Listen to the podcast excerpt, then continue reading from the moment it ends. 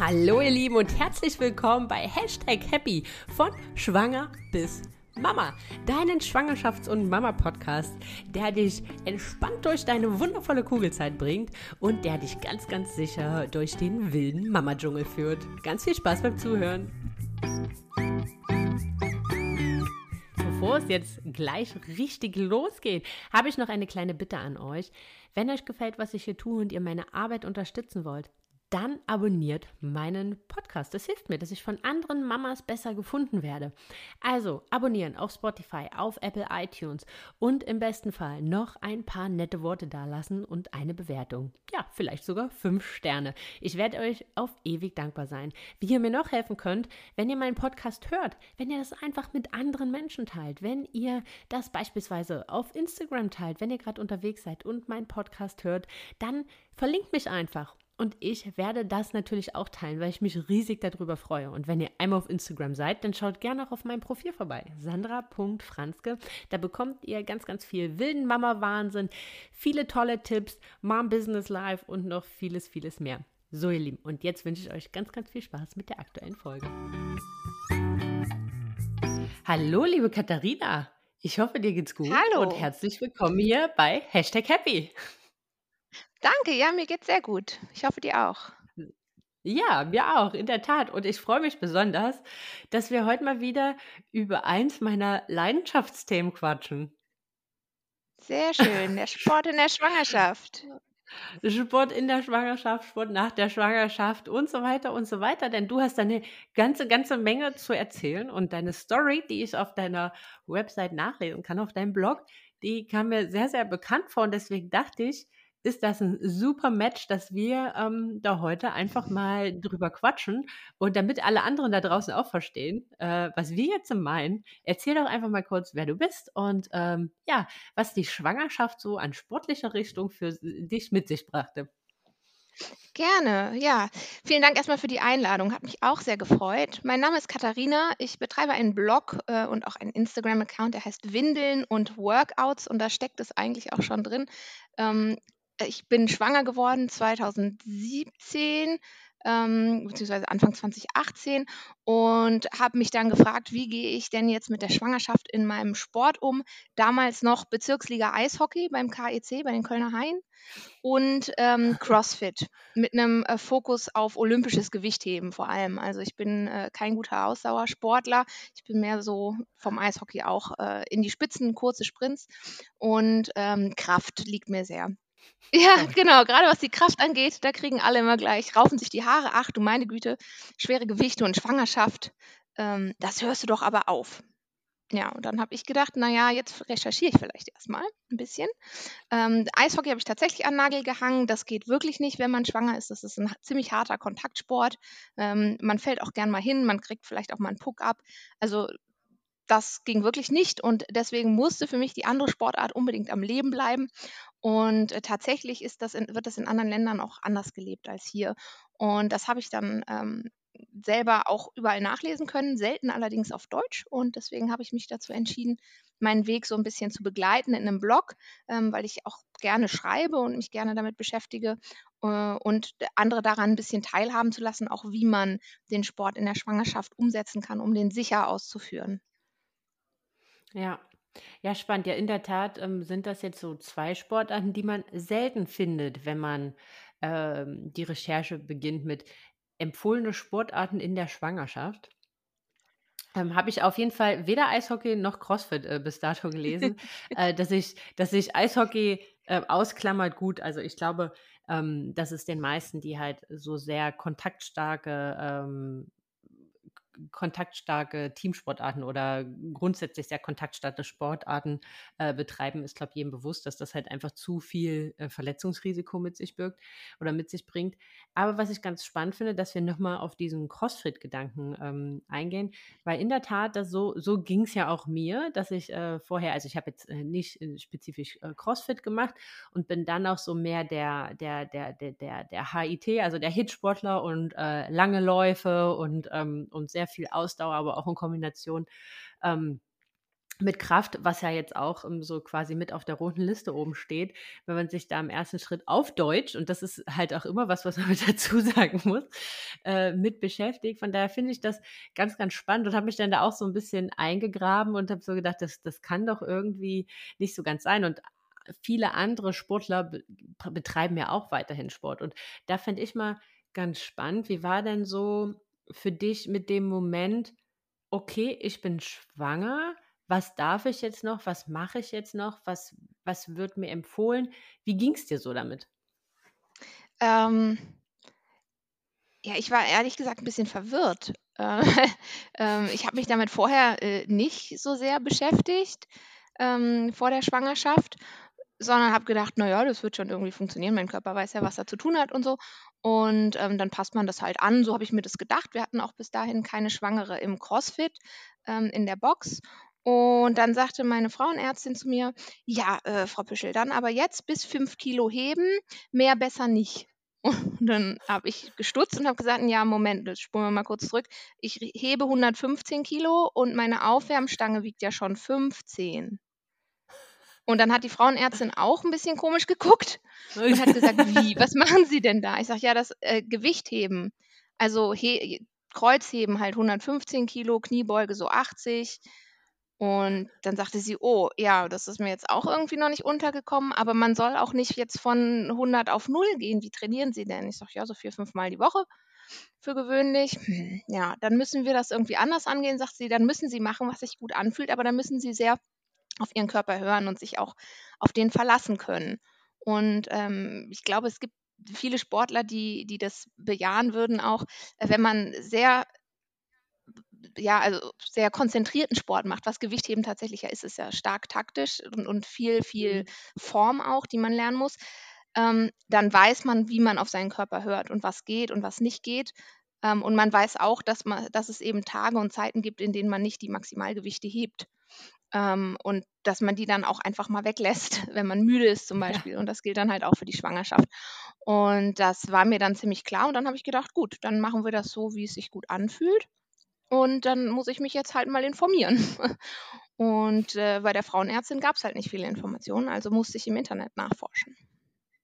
Aber das ist witzig, also weil in der Tat war das eine sehr ähnliche Reaktion auch ähm, von meiner Frauenärztin, als ich meinte, ja, was darf ich denn sportlich jetzt noch machen? Ja, alles, was sich für sie gut anfühlt.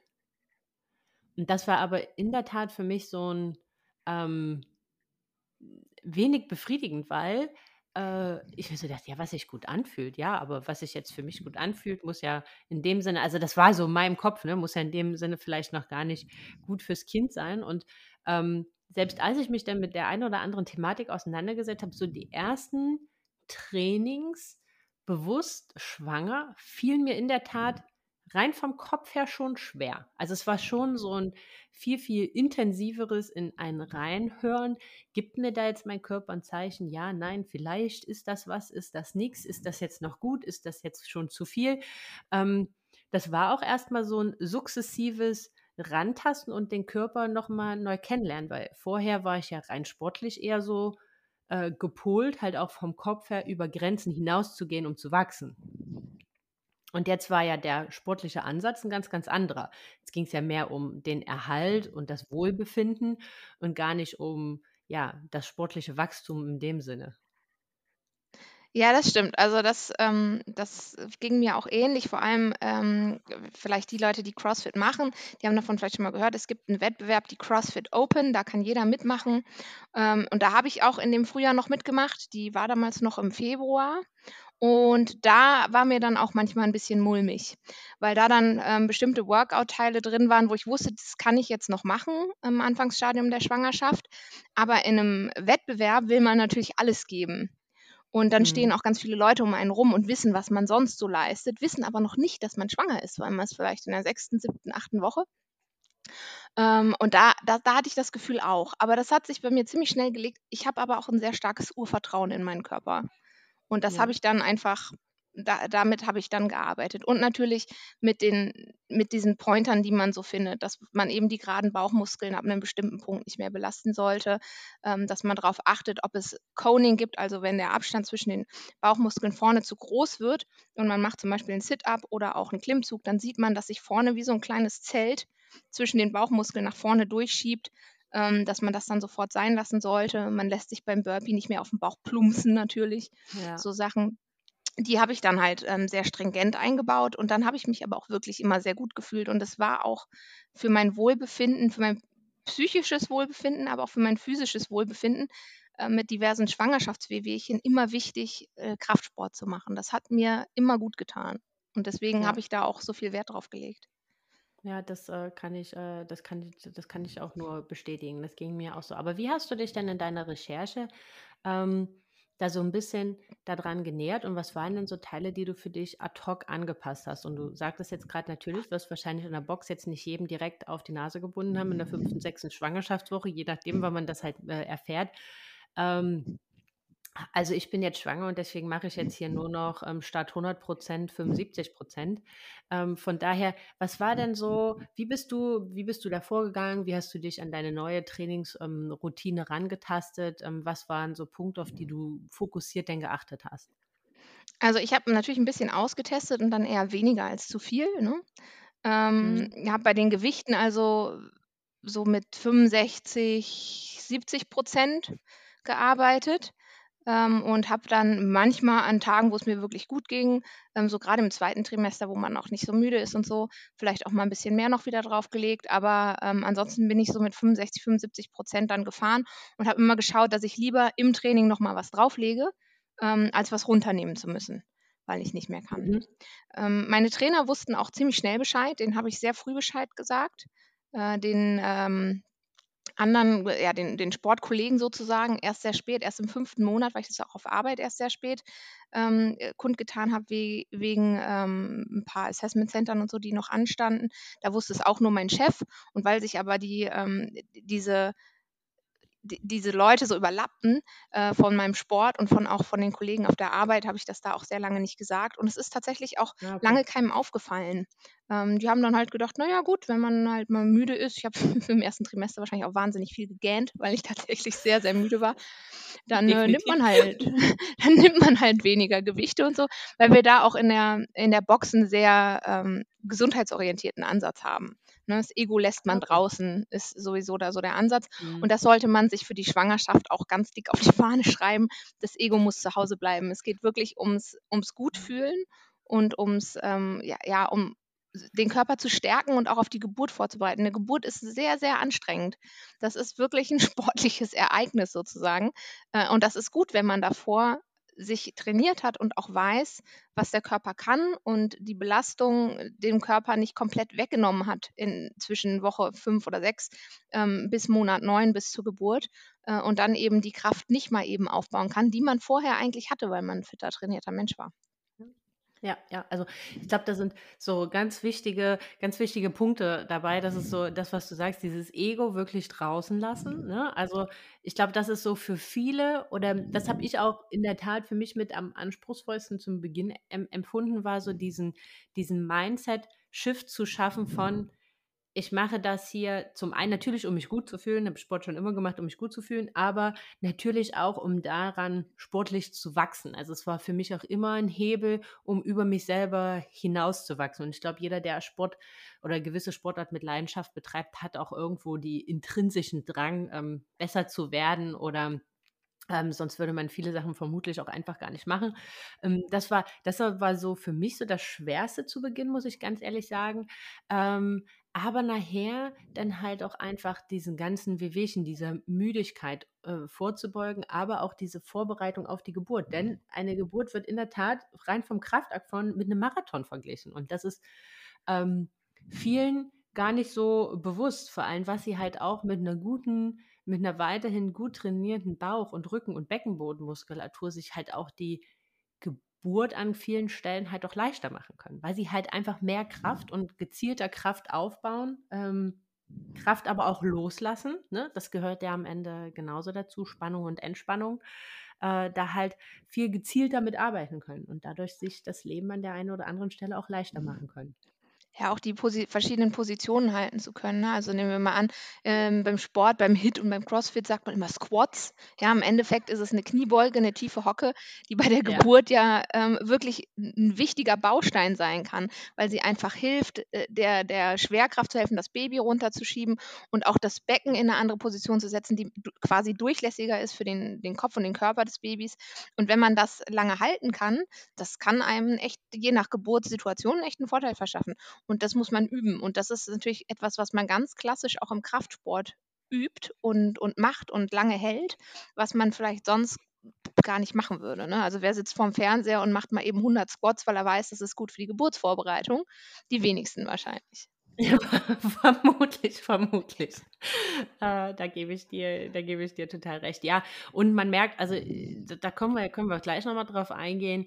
Auch, was ich finde, es hat die Regeneration ähm, also es hat mir auch danach geholfen, weil ich schnell, also zum einen hat mich die Geburt kräftemäßig gar nicht so massiv mitgenommen. Ne? Also klar hat man gemerkt, was man getan hat, aber äh, ich habe mich, also ich hatte danach trotzdem noch Restkraft im Körper, was halt auch, finde ich, immer ganz gut ist, um all das zu stemmen, was dann danach noch kommt.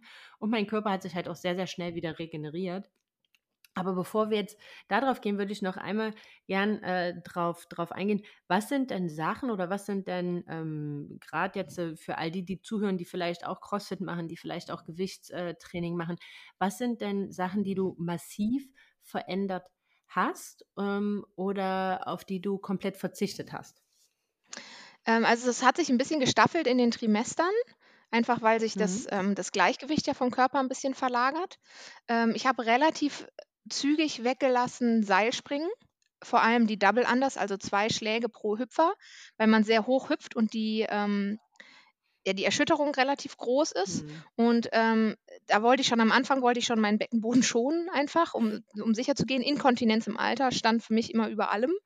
Ähm, mhm. Das darf auf keinen Fall passieren. Also Beckenboden habe ich von Anfang an ganz stark ähm, darauf geachtet, dass ich den nicht zu sehr belaste. Ähm, und Boxjumps, also das Hüpfen auf eine ähm, hohe Holzbox oder auch auf eine Gummibox, das habe ich auch sofort weggelassen. Nicht, weil das dem Beckenboden oder dem Baby schaden könnte, sondern weil durch das Hormon Relaxin, das der Körper ausschüttet, die Gelenke ja sehr weich werden. Das ist schön für die Beweglichkeit, ähm, erhöht aber auch die Verletzungsgefahr, wenn man mal umknickt. Und so ein Boxjump, also das Hüpfen auf ein hohes ähm, Hindernis hinauf, ist äh, so ein ganz klassischer Punkt, wo man ganz schnell mal, weil man sich doch vertut oder irgendwie im Brass ist, ähm, falsch hüpft und mit dem Fuß hängen bleibt oder runterrutscht oder beim Runterspringen sich den Fuß umknickt oder so. Und da ist einfach die Verletzungsgefahr der Gelenke dann zu hoch. Und ähm, mit dem Fortschreiten der Schwangerschaft gehen ja dann zum Beispiel, wenn der Bauch wächst, verändert sich so ein bisschen das, das Gleichgewichtsgefühl. Das heißt, ich habe weniger Front Squats gemacht, weil ich ja sowieso schon sehr stark Gewicht nach vorne hatte dann. Ich hatte auch einen ordentlichen Bauch, muss man sagen. Bin dann also umgestiegen aufs Back Squats, das heißt, das Gewicht lieber ähm, hinten auf den, auf den Schultern ähm, zu transportieren.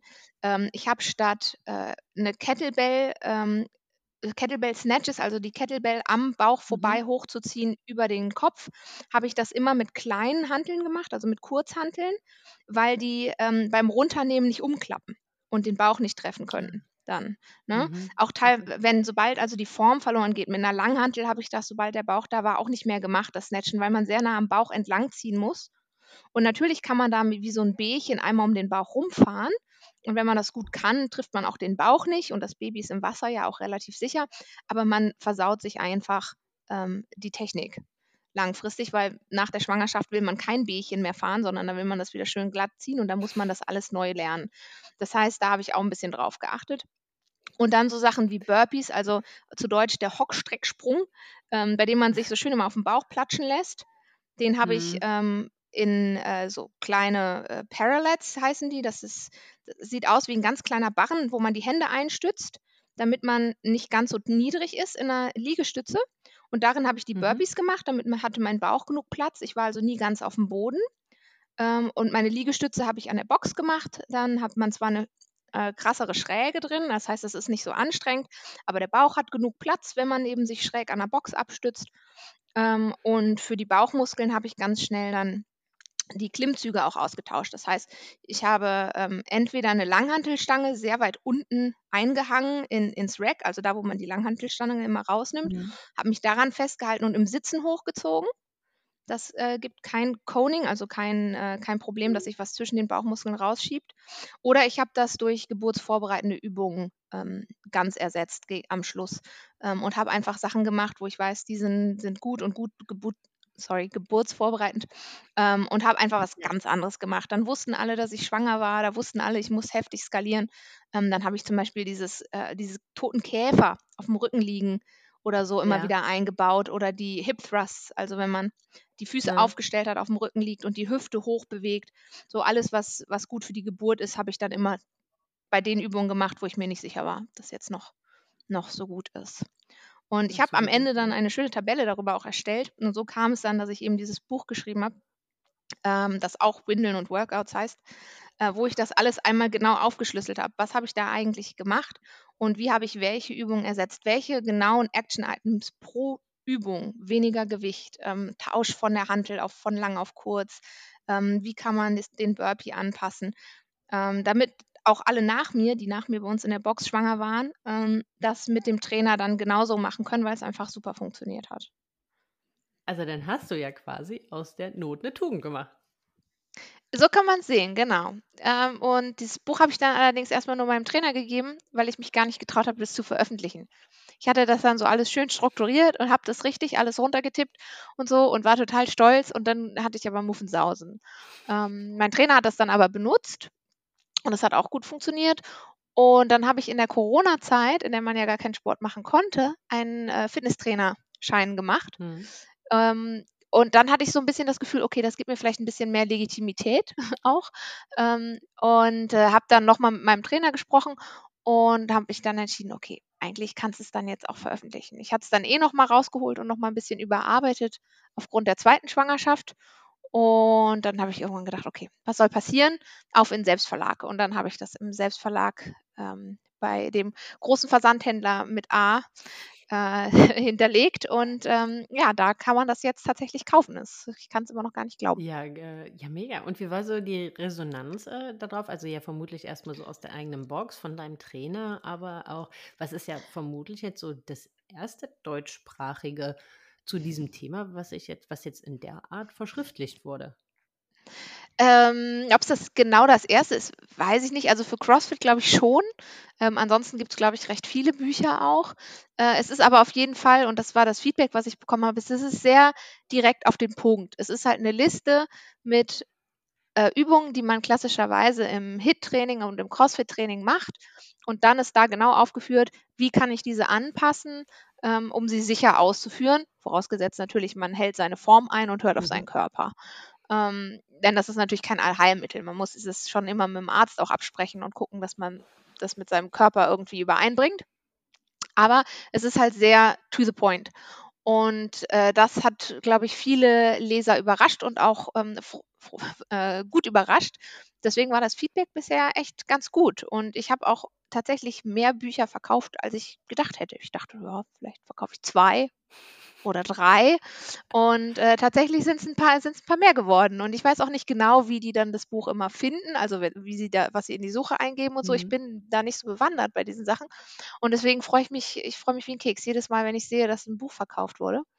Äh, und wieder jemand vielleicht eine Hilfestellung hat, um weiter den Sport zu treiben, ähm, der, der dieser Person gefällt und den diese Person mag und den mit Hilfe von Trainer und Arzt und dieser Anleitung sicher auszuführen. Mhm ohne ganz darauf zu verzichten müssen, aber auch ohne Riesenrisiken einzugehen, weil man das vielleicht auf Englisch gar nicht so ähm, nachvollziehen kann, wo man da gucken muss und so, weil das ja auch nicht so einfach ist ähm, mit den diversen Fachbegriffen. Und das, das freut mich sehr. Definitiv, definitiv. Und dann sind ja schon halt auch gerade bei dem, also ich glaube, die Amerikaner haben da halt auch nochmal gefühlt so ein größeres Toleranzvermögen. Ähm, also jedenfalls ging es mir in meiner Recherche so, dass ich an manchen Punkten dachte, Okay, ich glaube, ich gehe jetzt für mich schon relativ weit, aber das wäre mir jetzt one step too far, wo ich jetzt nicht mehr wüsste, ob ich das jetzt rein von dem, was ich sehe, was die Frau dort in dem Stadium der Schwangerschaft noch macht, jetzt, ähm, auch wenn es vielleicht sogar noch sich richtig und gut anfühlt und noch richtig ist, ähm, wäre das für mich dann schon ein Schritt zu weit gewesen, glaube. Aber das ist, hängt natürlich auch immer ganz, ganz stark davon ab, wo kommt man sportlich her, mit welcher Grundfitness, mit welchem Fitnesslevel startet man. Aber ich kann mir total vorstellen, und ich sage ehrlich, ich wäre so undankbar froh über dein Buch gewesen, wenn ich das damals gehabt hätte, weil das hätte mir eine ganze, ganze Menge Kopfschmerzen, eine ganze, ganze Menge Recherche erspart damals. Und ähm, mir vielleicht auch das Gefühl gegeben, dass ich nicht so ein kleiner Astronaut bin, äh, der irgendwie anders ist als alle anderen und jetzt irgendwie die Ambition hat, auch in der Schwangerschaft was anderes außer Yoga zu machen und wandern zu gehen. Ja, man fühlt sich ein bisschen einsam, ne? Ja, man fühlt Das, sich äh, das fand ich auch. Das, äh, das, es gibt ja dieses Phänomen der selektiven Wahrnehmung und wenn man erstmal schwanger ist, sieht man plötzlich überall Schwangere und Kinderwagen und so, aber im Sport irgendwie nicht. Ähm, vielleicht mal noch im Schwimmbad. Mhm. Ne? Da, da sieht man das auch öfter und Schwimmen ist ja auch ein super Sport, wenn man schwanger ist. Aber sobald es irgendwie an Gewichte geht oder auch an, an High-Intensity-Interval-Training, da ist es doch sehr, ist man da sehr einsam. Und wenn man dann aber ein bisschen recherchiert und auch mal ein bisschen tiefer guckt, auch in, in die Social-Media-Kanäle und ähm, in die Blogs, dann sieht man, dass eben doch auch viel, viele Profiathleten es vorleben ähm, und auch immer mehr sich so kleine einsame Astronauten eben ähm, durch, die, durch die Gegend bewegen, die, die eben weiter Sport machen und denken, sag mal, macht denn das sonst keiner? Weil die Vernetzung einfach nicht da ist, weil das in Deutschland, glaube ich, auch noch nicht so lange so ist, dass die Ärzte sagen, dann tun sie mal, was sich gut anfühlt ähm, und nicht darauf beharren, dass man eben zum Schwangerschafts-Yoga geht und äh, walkt, statt zu joggen und bitte nicht mehr als fünf Kilo hebt, was ja ehrlich gesagt völlig utopisch ist. Das ist ja nicht mal ein Sixpack Wasser. Richtig. Ähm, oder äh, wenn man irgendwie ich noch ein, jetzt bei der zweiten Schwangerschaft noch ein Kleinkind zu Hause hat ja. mit zwölfeinhalb Kilo, die äh, auch getragen werden will. Ja. ja, ja. Also da bringt man es auch nicht übers Mama-Herz, dann immer Nein zu sagen, neun Monate oder zehn Monate lang. Richtig, definitiv. Nee, aber ähm, vielleicht, bevor wir darauf gehen, hast du ja schon mehrfach angesprochen, zweite Schwangerschaft, das fände ich auch nochmal ganz spannend, was sich da vielleicht auch ähm, verändert hat und vor allem, ähm, wie viel Zeit zwischen beiden Schwangerschaften lagen, wie du das mit dem Stillen und dem Workout gemacht hast. Aber be vielleicht, bevor wir da hinkommen, noch einmal ganz kurz, ähm, wie hast du denn so die die Wirkung, also das, was von anderen Menschen zu dir zurückkam. Also irgendwann kommt man ja an den Punkt, da ist man mit dem, was man macht, für sich fein, man fühlt sich sicher, man hat da, man ist da confident mit dem, was man tut, ne? man fühlt sich gut und einem macht das Spaß und man ist ja in so einer seiner eigenen kleinen Astronauten, Schwangerschaftssportbubble so völlig happy und ähm, ist auch froh, irgendwie daran festhalten zu können, weil es ja auch äh, mega mentalen Mehrwert mit sich bringt. Und dann kommen da so andere Menschen von außen. Ich weiß nicht, wie du das empfunden hast, aber ich habe das an manchen Punkten sehr verletzend empfunden und auch sehr, sehr grenzüberschreitend, was mir da von außen gespiegelt wurde. Ja, übergriffig ist das Wort, was ja. mir da ähm, sofort einfällt. Also es ist unterschiedlich gewesen. Oh, jetzt habt ihr gerade meinen Kleinen hier gehört, glaube ich. Ähm, es ist unterschiedlich gewesen. In der äh, Box selber haben die anderen Mädels natürlich auch alle irgendwie schon mal eingetrichtert gekriegt, hm, da muss man vorsichtig sein und nicht mehr heben und so. Und die haben dann auch gefragt. Die haben aber ähm, nach Erklärung und weil sie mich kennen, ziemlich schnell ähm, quasi mir in dem, was ich da mache, vertraut und haben einfach gesagt, okay, dann fühle ich mich auch wohl, wohl daneben, das zu sehen, wie viel Kilo du da noch, dass du da noch 60 Kilo hebst im Workout mhm. und so. Ähm, was ich krass finde ist, und das ist aber in der Schwangerschaft eigentlich bei allen Punkten so gewesen, Sport oder Ernährung oder eigentlich alles, ähm, übergriffig sind die Leute, die einen wenig kennen und die eigentlich am wenigsten Recht von allen haben, sich einzumischen. Mhm. Und da befindet man sich, ich habe immer gesagt, das ist Schrödingers Schwangerschaft und irgendwie ging es auch weiter mit Schrödingers Elternzeit, weil man macht immer alles falsch und richtig gleichzeitig. Egal, wie man fragt. Und man weiß es, man, man kann es nicht wissen, bis man es selber gemacht hat und sich dann da auf sein eigenes Gefühl auch verlassen muss, irgendwie ein bisschen. Ähm, und auf die eigene Intuition. Weil es wird immer einer kommen und sagen, das, was du machst, ist Käse. Ja. Und äh, also, dann machst du Schwangerschafts-Yoga, dann wird einer kommen und sagen, nee, also sich so vorzubeugen mit dem Bauch, da wird es auch wieder einen geben, der das nicht richtig findet. Ja. Also da darf man dann auch nicht drauf hören. Aber du hast recht, ich find, fand das teilweise auch übergriffig und ich finde es aber auch in der ähm, Elternzeit, wenn man kleine Babys hat, noch übergriffig, wie lange man stillt, wenn man das Kind hochnimmt. Ähm, zuletzt hat im Ross, stand ich im Rossmann an der Kasse, mein Kleiner hat gebrüllt sagt eine Frau zu mir, der hat Bauchschmerzen, Sie müssen den rausnehmen. Ich so dachte, ja, ich kenne mein Kind gut, der will einschlafen. Und das funktioniert aber erst, wenn wir uns vorwärts bewegen und nicht, wenn ich hier in der Schlange stehe. Aber danke für Ihr Mitgefühl. Ja, danke für Ihr also Mitgefühl. Also. Und, ihr, und manchmal habe ich so das Gefühl, würde ich so manche Mamas, die, also das ist ja jetzt nicht nur von älteren Menschen, sondern es ist auch ganz viel, finde ich, von Untermamas. Ähm, so mhm. habe ich das halt. Stutenbissigkeit. Ja, Stutenbissigkeit, ne? Ähm, so habe ich das auch, kann ich auch gleich noch erzählen, so zwei ähm, zwei Sequenzen aus meinem sportlichen Leben als Schwangere. Äh, aber auch danach, manchmal, wenn ich so Mamas sehe, irgendwie auf dem Fahrrad mit einem schreienden Kind und du guckst so in diese Augen, ne, die dann so, so dich so völlig panisch angucken und sagen, und die Augen dir sagen, verurteile mich nicht, den würde ich am liebsten an der Ampel einfach kurz anhalten, die umarmen und sagen, ist okay, ist okay, du machst es gut und wir gehen alle ja. da selbst durch und es ist okay, dass die Tage manchmal so sind, wie sie sind.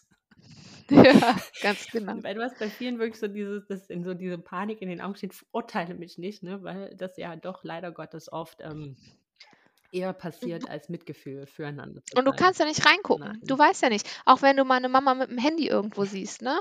Ja, klar ist das nicht cool, wenn man immer auf sein Handy guckt. Aber wenn man eben jetzt seit zwei Stunden mit dem Kinderwagen unterwegs ist und endlich schläft das Kind mal und man fragt mal zu Hause nach, hey, was ist denn eigentlich mit Abendessen? Dann guckt man eben mal aufs Handy und das sind die zwei Sekunden, die man aufs Handy guckt, in denen natürlich irgendwer vorbeikommt und sagt, hm, Mütter heutzutage gucken immer aufs Handy. Das ist, also, man kann das nicht richtig machen. Und das ist beim Sport, ist das, ist das ganz krasse. Und Sport ist so, so individuell. Ja. Äh, Bewegung ist so individuell. Und Schwangerschaft auch. Jede Schwangerschaft ist anders. Jedes Baby ist anders. Da muss man einfach für sich entscheiden und ähm, die Meinung anderer Meinung sein lassen und sagen, danke, ähm, ich gehe meinen Weg. Genau, also und das ist halt, das habe ich auch erlebt und auch das, was du aus deinem näheren Umfeld berichtet hast, ne, ist, wenn die Menschen merken, also ne, Menschen, die dir nahestehen, denen du wichtig bist, die äußern ja Bedenken nicht aus Böswilligkeit, sondern ja eher mehr aus Sorge oder was auch immer, äh, vielleicht auch manchmal auf einer falschen Art und Weise, mag sein, aber wenn man den Menschen dann entgegenkommt und ihnen zeigt, ich habe mich damit beschäftigt, ich verstehe, was ich tue und ihnen erklärt, warum, dass ganz oft man damit halt auch so diesen dieses anschwallende Gewitter ganz, ganz schnell wieder abflachen lassen kann und dann der andere auch zufrieden ist. Ne? Also was du halt auch berichtet hast, wo dann die äh, ja, Trainingspartnerin sagt, okay, gut, nö, dann, ähm, dann ist das ja in Ordnung und dann nehmen wir das vielleicht irgendwo für uns und perspektivisch halt für unsere Schwangerschaft dann halt irgendwo, äh, irgendwo auch mit. Genau. Ja, aber in der Tat, also ich hatte auch zwei Situationen, einmal von einer älteren Dame im Fitnessstudio, die so völlig kopfschüttelnd, als ich ähm, mit dem Kettleball noch trainierte, ähm, dann halt ähm, nur meinte, also das ist ja unverantwortlich, unverantwortlich und solche Leute dürfen Kinder bekommen. Genau. Entschuldigen Sie bitte. und einmal in der Tat bei einem, ähm, bei einem ähm, Pump, äh, Pumpkurs, also hier so Kurzhand, äh, Langhantel, mhm. da sind ja keine richtigen Langhanteln, aber ähm, Training, dass dann da eine Mama neben mir war und äh, dann halt nur mich meinte, belehren zu müssen, dass das ja so völlig übertrieben wäre und dass es der falsche Zeitpunkt wäre und äh, überhaupt und sowieso. Und ich mir so dachte, ähm, also weder habe ich dich gefragt nach deiner Meinung, noch ähm, bin ich da jetzt sonderlich scharf drauf und ähm, glaube mir, ich kann für mich selbst ganz gut skalieren und merken, wann zu viel ist, wann ich hier einen Schritt zurückschalte und äh, ja.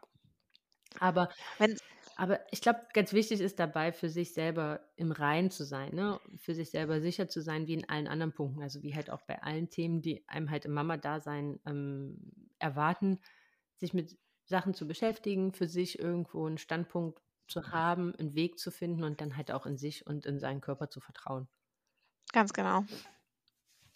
Ähm, jetzt meintest du zweite Schwangerschaft, Katharina. Aber zwischen der zweiten und der ersten liegt ja noch so ein bisschen erstmal wieder, das Baby ist da, nach der Geburt, Regeneration, Stillen. Ähm, wie bist du da wieder reingekommen und wie hat sich das angefühlt?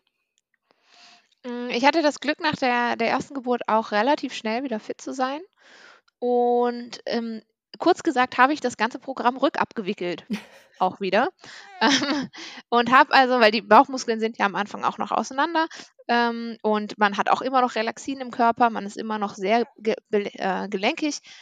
ich habe das einfach wieder rückwärts gemacht und habe quasi langsam wieder die Gewichte aufgebaut und habe auch langsam wieder zurückskaliert bei den anderen Sachen, einfach auch weil dann teilweise auch die die Kraft fehlte, also einen Liegestütz vom Boden zu machen. Diese ersten fünf Millimeter, die sind einfach nicht zu unterschätzen. wenn man das wegen des Bauches die, eine lange Zeit an der ähm, Box gemacht hat, dann fehlen die einem. Hm. Und da muss man sich halt auch langsam wieder ranarbeiten und dann macht man die immer wieder ein Stückchen tiefer und ein Stückchen tiefer und äh, kommt dann langsam wieder auf das alte Niveau das Schöne ist ja, es gibt sowas wie ein äh, muskuläres Gedächtnis.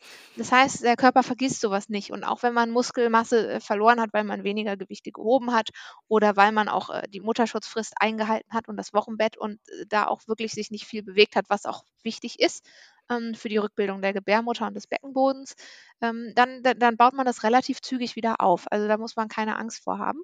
Man muss nur seinem Körper auch die Zeit geben. Also nicht sofort dann wieder auf 100 Prozent springen, sondern eben genauso, wie, wie, wie die Hebamme sagt, neun Monate kommt der Bauch, neun Monate geht er, mhm. muss man eben auch sein Programm, das man neun Monate lang langsam runtergefahren hat, eben eine Zeit lang langsam wieder hochfahren. Ja. Bei mir waren das jetzt nicht neun Monate, äh, mein Körper ist aber halt auch hohe Belastung gewöhnt. Ja. Das hat aber durchaus ein halbes Jahr gedauert, gerade bis ich wieder vernünftig mitgelaufen bin oder ähm, Seil gesprungen bin, weil das habe ich im Beckenboden doch auch trotz alles Trainings dann gemerkt. Ja, definitiv. Also nochmal vielleicht einmal ganz kurz, bis zu welcher Schwangerschaftswoche hast du trainiert? Äh, bis vier Wochen vor der Geburt. Bis vier Wochen vor der Geburt, okay. Ähm, ja. Und wann hast du wieder langsam angefangen? Ähm, ich glaube, so acht Wochen nach der Geburt. Acht Wochen nach der Geburt. Und dann genau. da wieder an. Vorher halt spazieren gehen und so. Ne? Okay, ne? ja klar. Aber und dann dort angesetzt, wo du ähm, denn vier Wochen vor der Geburt aufgehört hast oder dann erstmal wirklich Rückbildung und nochmal doch ein, noch mal einen Schritt zurück und dann so langsam wieder sukzessive los? Ähm, ich habe dann Rückbildung angefangen, die hat auch, glaube ich, schon ein bisschen eher angefangen, ich glaube sechs Wochen nach der Geburt, ähm, bin ich mir aber nicht mehr sicher. Die Rückbildung habe ich natürlich gemacht, die habe ich bei meiner Hebamme gemacht ähm, und das habe ich auch zu Hause immer gemacht. Übrigens super, kann man auch ganz toll bei einer roten Ampel immer machen. Muss man nicht schwanger für sein oder äh, ein Kind bekommen zu haben, ist immer gut. Hm, diese Übung zu machen. Und dann habe ich erstmal geguckt, wo ist mein Körper überhaupt natürlich, ne? Bin erstmal ganz langsam gestartet und habe erstmal so einmal die Woche nur geguckt ähm, und, äh, wie wie fühlt sich die Bewegung an, wie fühlt sich der veränderte Schwerpunkt an, weil durch das die Gewichtsveränderung nach der Geburt natürlich auch der Schwerpunkt im Körper wieder ein anderer ist. Und habe erstmal mit so ganz einfachen Sachen angefangen, mit Kniebeugen und äh, mit so Gymnastikübungen am Boden, die man auch so aus der Rückbildung kennt, Dehnübungen und habe mich dann aber doch relativ zügig wieder an das Programm gewöhnt, was ich kurz vor der Geburt noch gemacht habe, was dann noch so einmal die Woche so ein Basic-Kurs, also der etwas einfachere Kurs mhm. und dann voll skaliert halt ähm, war und habe mich dann Woche für Woche so wieder vorgehangelt, dass ich das wieder aufbaue. Okay, aber du hast halt quasi auch erstmal ohne Gewichte gestartet. Ja, genau. Ich bin erstmal Ja. ohne Gewichte gestartet und dann erstmal mit der leeren Stange und dann Fünfer drauf und dann, Und dann ähm, als es sich gut angefühlt hat, bin ich wieder auf die 60% gegangen und habe dann von da wieder mich raufgearbeitet. Ähm, ja, so witzig, äh, als du das von dem Liegestütze, äh, Liegestütz meintest, ich kann mich noch sehr gut an meinen ersten, den ich mich dann wieder getraut habe zu machen, erinnern und ich dachte in dem Moment, was ist das? Ich habe das Gefühl, ich habe noch nie eine Liegestütze in meinem Leben gemacht. Es war ein sehr, sehr frustrierender Moment, aber er wurde sehr, sehr schnell besser. Ja, das ist wirklich wahr. Der, die Muskeln erinnern sich daran ja. und das wird, die Kraft wird sehr, sehr zügig wieder aufgebaut. Es ist kein Vergleich mit, wenn man von einer Couch Potato ähm, zum CrossFit kommt und das erste Mal äh, wirklich anfängt, Muskulatur aufzubauen. Das dauert sehr, sehr lange und ist sehr, sehr viel Arbeit. Wenn man die verloren hat aufgrund einer längeren Trainingspause, geht das relativ zügig und meistens kommt man sogar stärker zurück. Deswegen sind diese Rene Regenerations, schwieriges Wort, Regenerationsphasen ja auch so wichtig, wenn man ganz normal im Training ja, ist. Ja. Nee, in der Tat habe ich auch so empfunden. Und bei mir war es auch so nach einem halben Jahr, also ich bin dann nach einem halben Jahr fing ich dann auch wieder an Laufen zu gehen, war dann auch so wirklich der Punkt, wo ich mich dann wieder ähm, ja, so stabil und so fit gefühlt habe äh, wie, wie vorher. Und wo ich ganz ehrlich sagen, wo ich auch wieder so aussah wie vorher. Das ähm, ist, ist auch möglich. Was ich, was ich ganz wichtig finde, ist, dass man da gerade beim Beckenboden auch ähm, ohne Scham dran geht, weil es ist nicht normal, dass man Urin verliert. Das können die einem sagen, so oft sie wollen. Es ist nicht normal. Und wenn man eben beim Seilspringen noch Urin verliert oder auch beim Trampolinspringen mit den Kindern im Garten Mhm. ähm, merkt, also so langsam, man hat das Gefühl, so, es drückt nach unten, ähm, sofort aufhören und dann nochmal schön Beckenbodenübungen machen. Ja. Weil man, man muss nicht, auch nicht zwei Tröpfchen Urin verlieren, wenn man niest oder hustet. Das, da kann man dran arbeiten. Aber das funktioniert nicht, wenn man gleichzeitig sehr starke Belastungen des Beckenbodens hat, also Seilspringen, Trampolinspringen oder so. Da muss man dann echt nochmal eine Pause einlegen und nochmal Richtig. nacharbeiten. Ja, ganz genau, das stimmt. Ähm, hast du dein erstes Kind gestillt und hast du wieder gestartet, quasi während du gestillt hast? Ja, Ja. ich habe 15 Monate lang gestillt, Okay, ja. jetzt ist ja Ähm, ganz oft so dieses, ähm, ja, diese Ammärchen. noch, Ach, ja, wenn du stillst, ja, dann brauchst du gar nicht anfangen, Sport zu machen. Bringt sowieso nichts. Also da muss ich jetzt, Menschen sind doch keine Maschinen, ne? Jeder Körper ist anders. Ich kenne Leute, die haben durch Stillen sind die rucki wieder super schlank gewesen. Bei anderen hält halten sich einfach ein paar Kilos, weil man muss, der, weiß ich nicht, das, der Urinstinkt des Körpers ist irgendwie, man muss das Baby auch in Hungerzeit durchbringen können. Da behalten wir lieber mal noch ein paar Kilo. Das hat aber mit dem Sport, den man dazu macht, relativ wenig zu tun, glaube ich. Ähm, weil klar ist das auch, es ist ein Kalorienverbrauch und es ist ein Energieverbrauch und durch Stillen verbraucht man sowieso mehr. Da muss man natürlich darauf achten, dass man auch seine Nährstoffe bekommt, für sich, gerade für den Sport, aber auch fürs Baby. Die gehen einem sonst nämlich schnell verloren, weil das Baby immer zuerst kommt. Ähm, aber äh, diese, die, die, dieser Zusammenhang Stillen und Sport, den sehe ich jetzt nicht so direkt. Es gibt sicherlich Auswirkungen des Stillens auf den Körper, die sich sportlich äh, ja, oder die, die eine Auswirkung auf den Sport haben, wie zum Beispiel die Beweglichkeit, wenn man noch Relaxin im Mhm. Körper hat, ähm, die, der Hormonstatus und so. Das muss man durchaus auch beachten. Aber deswegen jetzt zu sagen, dann brauchst du keinen Sport machen, das bringt nichts, das ist ja völliger Quatsch. Ja, definitiv. Aber es ist in der Tat, viele merken auch nochmal, und das habe ich auch, ähm, dann in dem Moment, wenn man abstillt, dass nochmal der Körper sich doch wieder anders wieder zurückformt. Also dass er so dieses Weiche verliert, ne? Also das, was, Ja, das war bei ähm, mir auch so. das, Auch die letzten drei Kilo, die waren dann genau. schwupps, waren die weg. Keine Ahnung, wo die hin sind, aber irgendwie, weiß ich nicht, ich vermute, das ist einfach so von der Natur gegeben, dass man die für Notfall quasi am Mann hat, Äh, an der Frau. ja, also das glaube und halt auch einfach so klar, das ist halt eine sehr, sehr weiche, es ist eine sehr, sehr runde Zeit. Ähm, die, die, die, die, die Muskeln, die Sehnen, alles muss halt auch für die Geburt, ne? Also das ist ja auch dieser, dieser Modus, alles muss weich sein, damit es sich dehnen kann und so weiter. Da ist jetzt äh, ein gestählter, ein gestählter Körper jetzt ja quasi so ein bisschen eigentlich genau kontraproduktiv von dem, es äh, rein von der Natur halt mal, mal sieht. Von daher kann man sich das schon ganz gut erklären. Aber nichtsdestotrotz findet äh, Muskelaufbau statt und man kann sich wieder zurückentwickeln. Hast du jemals, weil das ist ja so der nächste Mythos, ähm, hast du jemals irgendwie Auswirkungen darauf gemerkt, ähm, dass du deine Tochter oder Sohn, jetzt weiß ich es gar nicht, Erstes war die Tochter. eine Tochter, äh, dass du deine Tochter gestillt hast und sie irgendwie die Milch nach dem Training nicht wollte, weil das ist ja so der nächste Mythos, der sich sehr wacker hält? Hm, ne, aber äh, die wollte aber auch gerne immer Milch haben. Also, ich glaube, hätte ich machen können. Ich konnte auch essen, was ich wollte. Das hat die überhaupt nicht interessiert. Okay, okay. Weil das ist ja so in der Tat. Also ich habe da auch nie äh, was von gemerkt, dass ähm, unsere Tochter dann das verweigert hat, weil ich vorher Sport gemacht habe. Es wird ja immer gesagt, dass die dann bitter wird angeblich, äh, die Milch. Aber das habe ich auch in der Tat Das hatte ich nie gelesen. Das, deswegen habe ich mir da auch nie Sorgen drum gemacht, Ja, glaube ich. dann ist doch gut, ist doch gut. Da will ich damit jetzt auch gar nicht anfangen. Ähm, denn wie, wie, also wann warst du dann wieder schwanger, Katharina? Äh, als meine Tochter zwei und ein bisschen war. Okay, also hattest du Genau, also quasi, wenn du sagst, 15 Monate hast du gestillt, mit zwei ein bisschen warst du dann, also hattest du ja so ein bisschen in, in ein knappes Jahr wieder so ähm, back to back to vorher quasi, also einmal wieder so genau. richtig am Start gewesen, bevor es dann ähm, wieder losging. Ja, beziehungsweise nur theoretisch, weil der Corona-Lockdown hier in NRW ja auch die ähm, CrossFit-Boxen stark eingeschränkt hat. Und da ist das genau reingefallen, so dass ich äh, Kraftsport relativ wenig in der Zeit gemacht habe. Immer wenn ich in die Box konnte, habe ich das gemacht und habe auch gemerkt, dass ich also mein Niveau durchaus halte. Hm. Ähm, bin aber dann in der Zeit eher viel, viel auf dem Rennrad gewesen oder so. Okay, okay. Ähm, Aber hast du dann, warst du denn auch noch im, im Lockdown schwanger? Jetzt, ja, ne? Ein bisschen Ähm, noch. ja, zum Teil, beziehungsweise die Einschränkungen von Sport haben ja sehr viel länger Ja, angehalten. das stimmt in der Tat. Hast du die zweite Schwangerschaft dann äh, anders empfunden? Also vermutlich ja dadurch sowieso, aber ähm, jede Schwangerschaft ist anders. War da irgendwie was, wo du sagst, boah, das war jetzt, äh, ging in der ersten super, ging da gar nicht mehr? Also sie war sehr viel anstrengender. Das liegt aber auch daran, dass man, wenn man noch ein Kleinkind zu Hause hat, ähm, das auch nicht immer in die Kita gehen kann dann, weil beim Mhm. kleinsten Schnupfen musste man ja zu Hause bleiben. Ähm, plus Job, das, das war schon nochmal eine andere Hausnummer insgesamt. Mhm.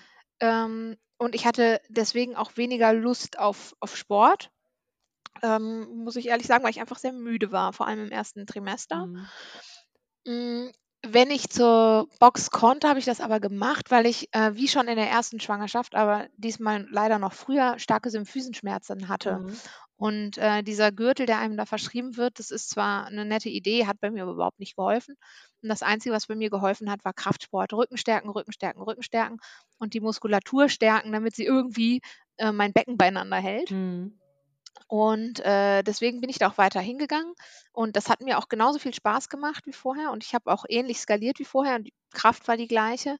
Ähm, aber durch den Lockdown und die Belastung mit zweitem Kind, ähm, war es weniger als als bei meiner Tochter. Okay. Dafür habe ich dann mein Rennrad unten auf die Rolle gestellt und bin eher eher 'n bisschen mal aufs Rennrad gegangen oder habe auch mal, äh, so zu Hause im Keller dann die die die Körpergewichtsübungen gemacht oder so. Okay. Wir haben dann teilweise online CrossFit quasi gehabt. Also, unsere Trainerin hat Onlinekurs gegeben, aber das war dann halt weit weg von dem, was ich mit meiner Tochter in der Schwangerschaft gemacht habe, weil das mehr so auf der Matte war, äh, viele Übungen wie Mhm. wie Push-ups, ähm, also äh, Liegestützen und so Sachen. Okay.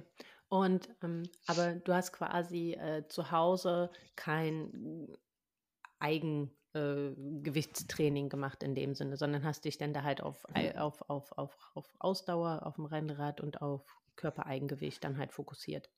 Genau, weil ich habe hier keine Langhantel und, ähm, dafür auch nicht den Platz, beziehungsweise da, wo wir den Mhm. Platz haben, nicht die die Raumhöhe im Keller und, ähm, dann habe ich mir auch keine geliehen aus der Box. Okay. Okay, also war das dann halt dahingehend ähm, der, der, der, der Situation geschuldet quasi, dass Genau. du halt im Prinzip an einem anderen Stadium natürlich auch wieder warst aufgrund äh, der, der Corona-Rahmenbedingungen und dann deine andere Schwangerschaft oder deine zweite Schwangerschaft dann halt auch sportlich nochmal anders erlebt hast.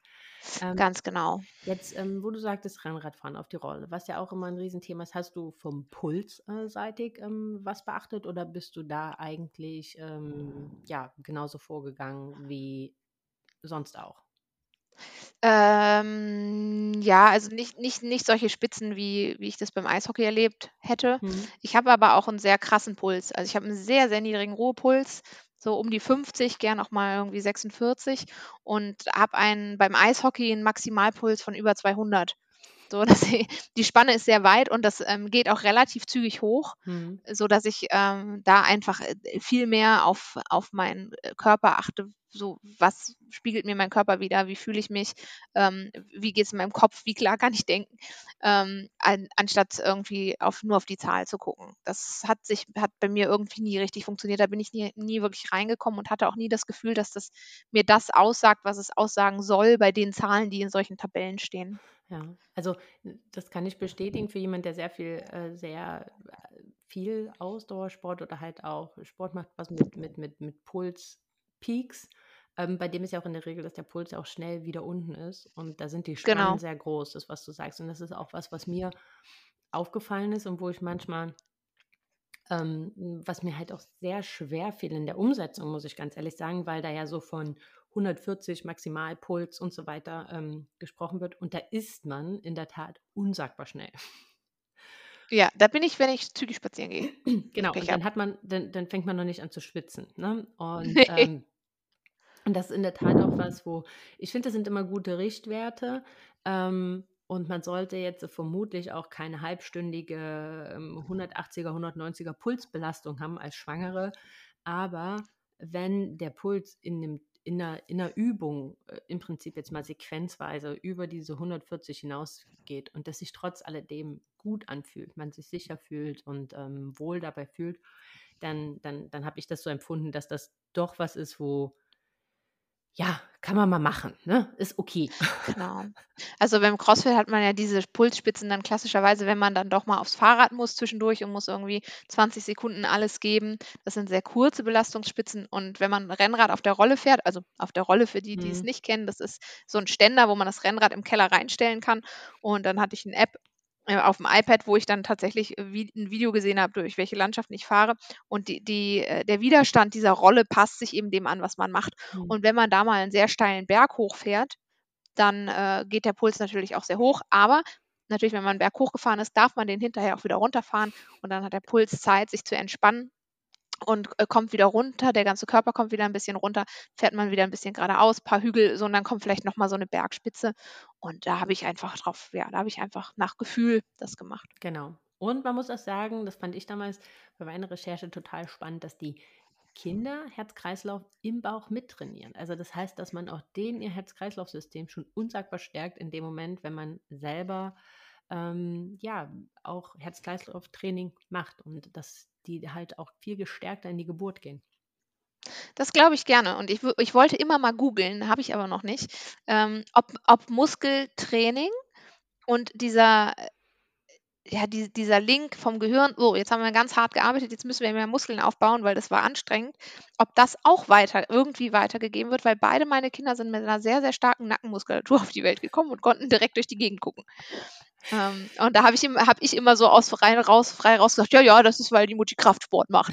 Ob das stimmt, weiß ich allerdings nicht. Müsste man mal nachgucken. Ähm, was ich, also was ich in der Tat damals gefunden habe, ist, dass ähm, also im Prinzip Pulsbelastung, ne? also das, da, das passiert ja auch im Kraftsport, also da kommt man ja auch sehr schnell äh, an, an, an, an ähm, Pulspeaks, ähm, dass das in der Tat auch den kleinen Körper mitkräftigt. Also die trainieren im Bauch mit und kommen dadurch schon viel kräftiger ähm, auf die Welt und haben auch selbst mehr Kraft, unter der Geburt mitzuwirken. Das ist halt äh, auch was, was unterschätzt wird, weil die Geburt ist nicht nur für Mama ein unsagbarer Kraftaufwand, sondern auch für die Babys und da können die ganz, ganz anders mitarbeiten. Und da ist natürlich auch so eine gute äh, Muskulatur halt auch im Nacken, ne? weil mit ihrem Kopf machen die ja eine ganze, veranstalten die ja eine ganze Menge unter der Geburt, ist das auf jeden Fall äh, sehr, sehr, sehr, sehr hilfreich. Also von daher so, ein- so ein Stück weit, so ein Stück weit schon, ob jetzt so dieser, die Muskulatur direkt mit übertragen wird, keine Ahnung, bin ich jetzt auch überfragt. Aber was ich halt auch glaube, was man denen halt mitgibt in dem Moment, wo sie ähm, was uns so zum nächsten Thema führt, ähm, wo man die ja auch oft dann halt in das Training mit einbezieht, ne? die das halt auch sehen, dass das im eigenen Leben einen Stellenwert hat, dass die natürlich auch sehr schnell das Erziehung ist Vorbild, ne? Wenn man das halt vormacht, bekommt das Ja. natürlich auch für die Kinder irgendwo eine Relevanz im Leben und ähm, dass man das halt darüber ganz gut mitgibt. Ähm, wie hast du das geschafft? Weil das ist in der Tat was, was äh, bei mir halt auch ganz, ganz viel ankommt, ist so, wie schaffst du das noch mit Kind überhaupt wieder in deine Trainingsroutine zu finden, Sport zu machen ähm, und so weiter. Wie, wie, wie, wie bist du da vorgegangen und wie integrierst du deine Kinder oder wie schaffst du da für dich Freiräume? Also zum einen hat das Kind auch einen Papa. Das ist äh, nicht, zu, nicht zu ignorieren und ähm, der macht ja auch ziemlich die Hälfte. Und äh, das gibt uns beiden Freiräume, Sport zu machen. Er macht auch gerne Sport.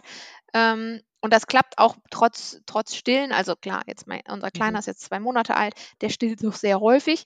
Da ist das nicht so einfach, aber ähm, das reguliert sich ja relativ schnell und dann kann man eben diese Pausen abpassen. Der, der grunzt hier auch ein bisschen. Ich hoffe, ihr hört ihn nicht die ganze Zeit. Ähm, äh, also zum einen hat mein, mein Mann also mit aufgepasst natürlich, selbstverständlich als Papa. Und ich muss zugeben, ich habe das Glück, dass Oma und Opa nicht weit weg sind, sodass ähm, auch die schon mal eine Stunde aufgepasst haben. Ähm, mein Papa trainiert in der gleichen CrossFit-Box wie ich. Cool. Ähm, ältestes Mitglied. geil. Und äh, da äh, konnten wir uns also auch, da wussten wir immer, wer wann dran ist. Ähm, ja, so dass wir auf das am Wochenende dann nacheinander gestaffelt haben. Und ganz zu Anfang ähm, habe ich auch äh, meine Tochter mal mitgenommen dann mit so großen Mickey-Mäusen auf dem Kopf. Also Mickey, ich nenne die immer. Mickey-Mäuse, das sind diese großen Kopfhörer. Ähm, jetzt, wenn da Veranstaltungen waren, das habe ich später nicht mehr gemacht, sobald die natürlich krabbeln kann oder so, hat die da keinen Bock drauf gehabt. Verstehe ich auch und dann will die auch diese Dinger nicht auf dem Kopf Ja. haben das, und in der Box ist es sehr laut. Also mitgenommen habe ich sie sehr selten. Und dann später ähm, während der Kindergarteneingewöhnung ähm, habe ich morgens dann Sport gemacht, wenn sie dann eine Stunde in der Kita war. Und als ich dann wieder gearbeitet habe, ähm, vor allem habe ich vor allem am Wochenende in der Box trainiert und sonst so für mich, okay. dass ich das so ein bisschen flexibler gestalten kann oder halt abends mal ähm, quasi zur zu Bett geht Zeit. Ne? Papa bringt ins Bett und ich habe dann von sieben bis acht ähm, in der Box trainiert. Das Schöne ist ja, dass man da sehr feste Zeiten hat, die dann aber, dann geht es halt eben genau eine Stunde mhm. und die Stunde reicht aber auch. Das heißt, man muss nicht irgendwie da jetzt wie beim Eishockey äh, vier Stunden weg sein, mhm. weil man ähm, erstmal warm machen und Training im Freien und dann umziehen und dann aufs Eis für eine Stunde und dann wieder umziehen und duschen und wieder nach Hause, sondern CrossFit ist halt wirklich, das ist eine Stunde Kurs und das reicht und das kann man eigentlich immer ganz gut ja. Ist das was, wo du, ähm, was du von Beginn an direkt implementiert hast oder gab es einen Punkt, wo, wo du es irgendwie immer hinten angestellt hast und dann irgendwo so der Punkt für dich kam, nee, irgendwas von mir fehlt mir jetzt hier? Hm, ganz hinten angestellt haben wir das, glaube ich, nie, würde ich nicht so sagen.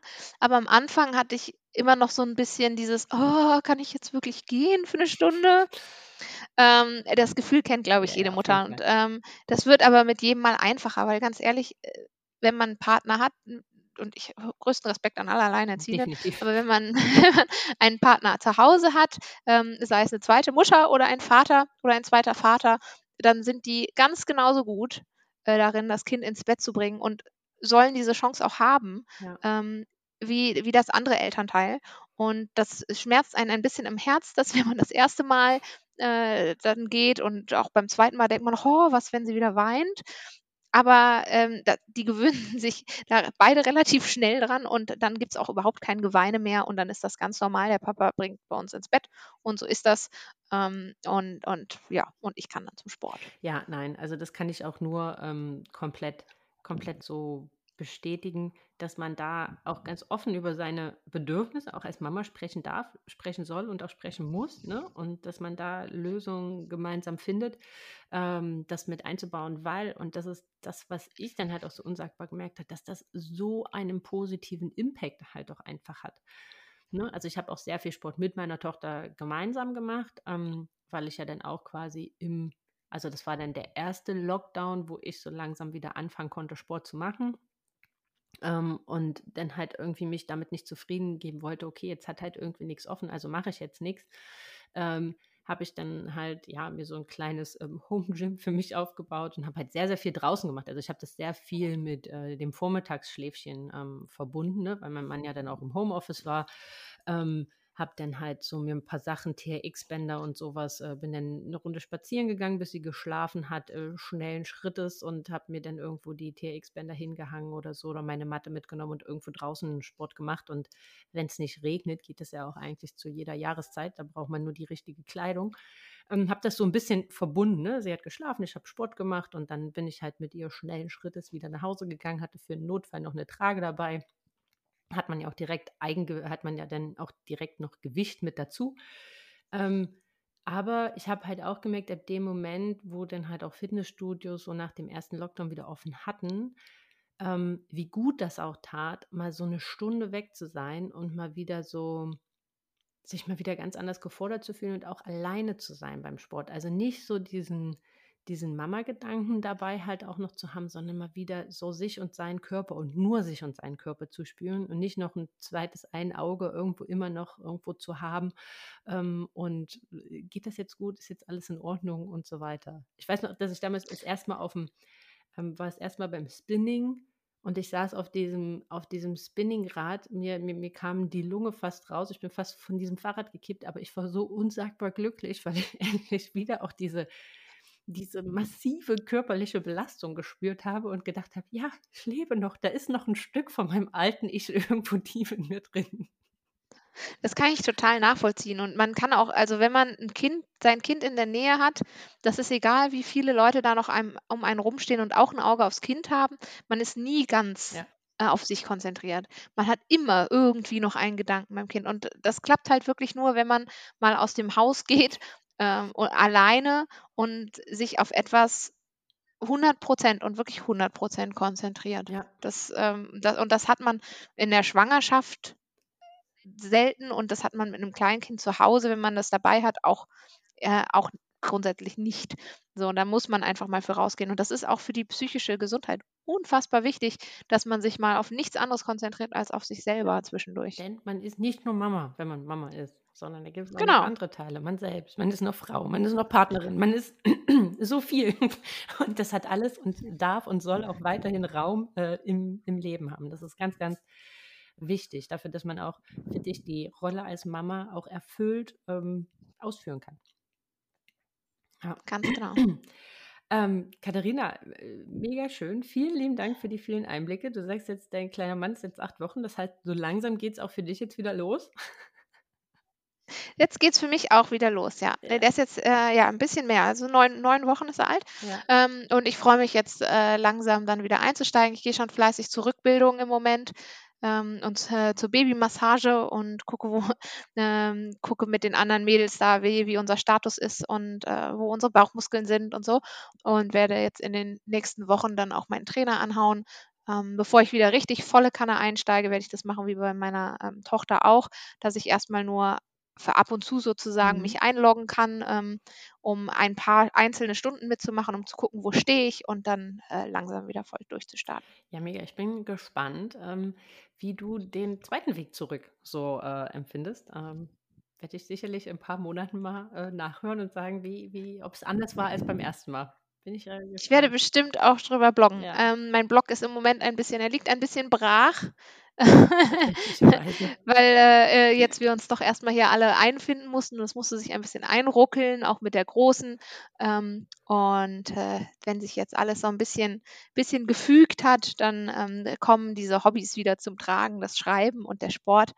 Und dann wird man sicherlich auch mitkriegen, wie es bei mir läuft Ja. äh, oder ob auch mal was völlig schief geht. Ja, in der, in der Tat. Also das ist äh, völlig verständlich. Ich glaube, das ist so gerade dann beim zweiten Kind so das erste, die, äh, die Veränderung für einen selbst, die Veränderung für das Kind, für die Familie, wieder neue Rollenfindung. Also dass das erstmal Zeit und Aufmerksamkeit bedarf und dass da andere Sachen erstmal ein bisschen hinten anstehen, ist, glaube ich, völlig normal. Ähm, ja, Prima. Katharina, da bin ich äh, total gespannt. Ich verlinke das hier alles, sowohl das Buch als auch äh, deinen Blog. Also wer genauso gespannt ist ähm, auf, die, auf die Reise äh, von dir, dann ähm, einfach mal nachlesen und ähm, auf Instagram vorbeischauen. Sicherlich wirst du auch darüber berichten. Und ähm, ja, dann erstmal vielen lieben Dank an der Stelle, liebe Katharina, für deine Zeit. Und ähm, ich bin total begeistert, wie gut der kleine Mann durchgehalten hat.